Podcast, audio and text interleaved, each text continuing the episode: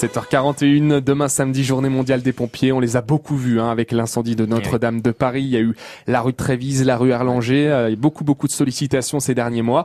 Mais depuis quand y a-t-il des sapeurs-pompiers à Paris? Quelle est leur histoire? C'est la question qu'on pose à notre expert de la capitale, Alexis Thiebaud. Alors déjà pendant longtemps, faut savoir que euh, la lutte contre l'incendie, ça a été à la charge des habitants de Paris eux-mêmes. Donc en fait, il y avait euh, une obligation pour tous les habitants d'avoir un seau d'eau rempli à l'entrée de leur maison. Les sapeurs-pompiers de Paris, eux, ils vont naître à la suite d'un drame. On est le 1er juillet 1810, une fête est organisée à l'ambassade d'Autriche à Paris pour célébrer le mariage de Napoléon avec l'impératrice Marie-Louise. Sauf que durant cette soirée, un immense incendie va ravager euh, l'ambassade et va causer la mort d'une centaine de convives. Napoléon est totalement choqué euh, par cet événement et il décide donc de créer le bataillon des sapeurs-pompiers de Paris. C'est une brigade qui va combattre les plus grands incendies de l'histoire parisienne, jusqu'à, vous l'avez rappelé, euh, Romain, jusqu'à celui de Notre-Dame il y a 15 jours. Vous les croisez tous les jours, les pompiers, on s'intéresse à leur quotidien, on connaît l'histoire. Les sapeurs-pompiers de Paris, concrètement, c'est quoi? Alors d'abord, c'est une devise, une devise un peu différente, puisque la devise des, sapeurs-pompiers français, c'est courage et dévouement, mais celle des sapeurs-pompiers de Paris, c'est sauver ou périr. Cette brigade qui est militaire, elle, euh, elle défend les 124 communes des départements de Paris, des Hauts-de-Seine, de la Seine-Saint-Denis et du Val-de-Marne.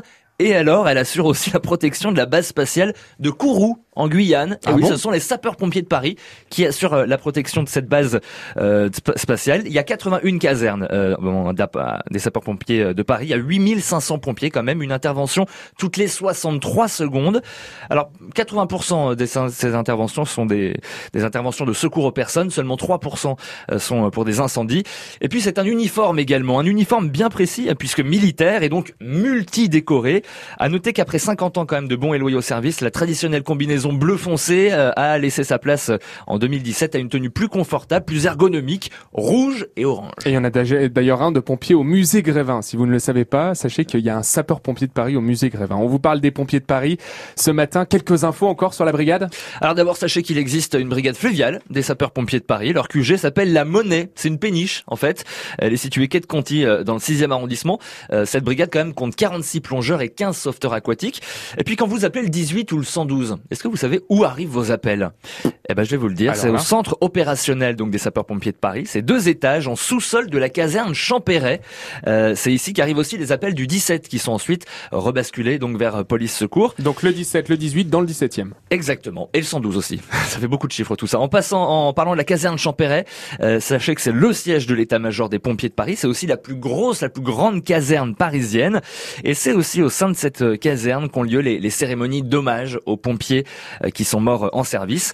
Et puis enfin, un mot de Colossus. Est-ce que vous savez qui c'est Colossus Ah, Bah bah, oui, vous en avez entendu On parler. a beaucoup entendu parler. C'est un pompier, mais un peu particulier, puisqu'il s'agit du seul robot de la brigade des euh, pompiers de Paris. Un robot qui a été le premier à entrer euh, dans Notre-Dame euh, en feu, donc il y a 15 jours. Voilà, un robot qui a été fabriqué hein, par une start-up euh, de La Rochelle. oui. C'est français et ils ont travaillé en lien avec euh, les pompiers de Paris qu'on contacte très souvent. Vous les appelez pour le 18, alors très souvent pour des incendies, pour des accidents. Mais Fabien et moi, on le voit sur les réseaux sociaux hein, depuis quelques mois. Les pompiers de Paris nous postent des appels justement de particuliers. Des appels qui n'ont rien à faire là. Il y a tout juste 16 heures, ils ont posté un appel réel qu'ils ont reçu. Appel hallucinant. En fait, une Parisienne demande de l'aide pour couper l'arrivée d'eau de sa machine à laver. Oui, bonjour, je m'excuse de vous déranger. Euh, J'ai un souci avec le robinet de ma, ma machine à laver. À l'arrivée d'eau, on a tout coupé. D'accord. Oui, mais parce parce que là, vous êtes sur une plateforme d'appel des pompiers de Paris. Et vous avez, vous avez fait quel numéro à la base Euh, C'est celui des pompiers pour, pour qu'ils me redirigent vers, euh, vers les... Ah non, mais maintenant, on fait pas ce boulot-là, nous les pompiers. On n'est pas là pour rediriger, on n'est pas les pages jaunes. Scène surréaliste. Donc, les pompiers de Paris nous informent euh, sur Twitter qu'un appel sur deux reçu ne nécessite pas le départ des secours. Alors, n'abusez pas du 18. C'est un numéro d'urgence. Ne saturez pas les lignes pour rien. On avait eu euh, l'araignée aussi. Hein. Je crois quelqu'un qui avait une araignée dans son salon et qui avait contacté les pompiers de Paris. Voilà, n'appelez pas pour rien. On aime bien aussi vous faire partager ces appels pour, euh, eh bien, vous faire partager la- la- l'appel pour le moins étonnant de certains. Hein. Mhm. Allez toquer euh, chez la porte du voisin quand c'est comme ça. Oui, c'est ça. hein.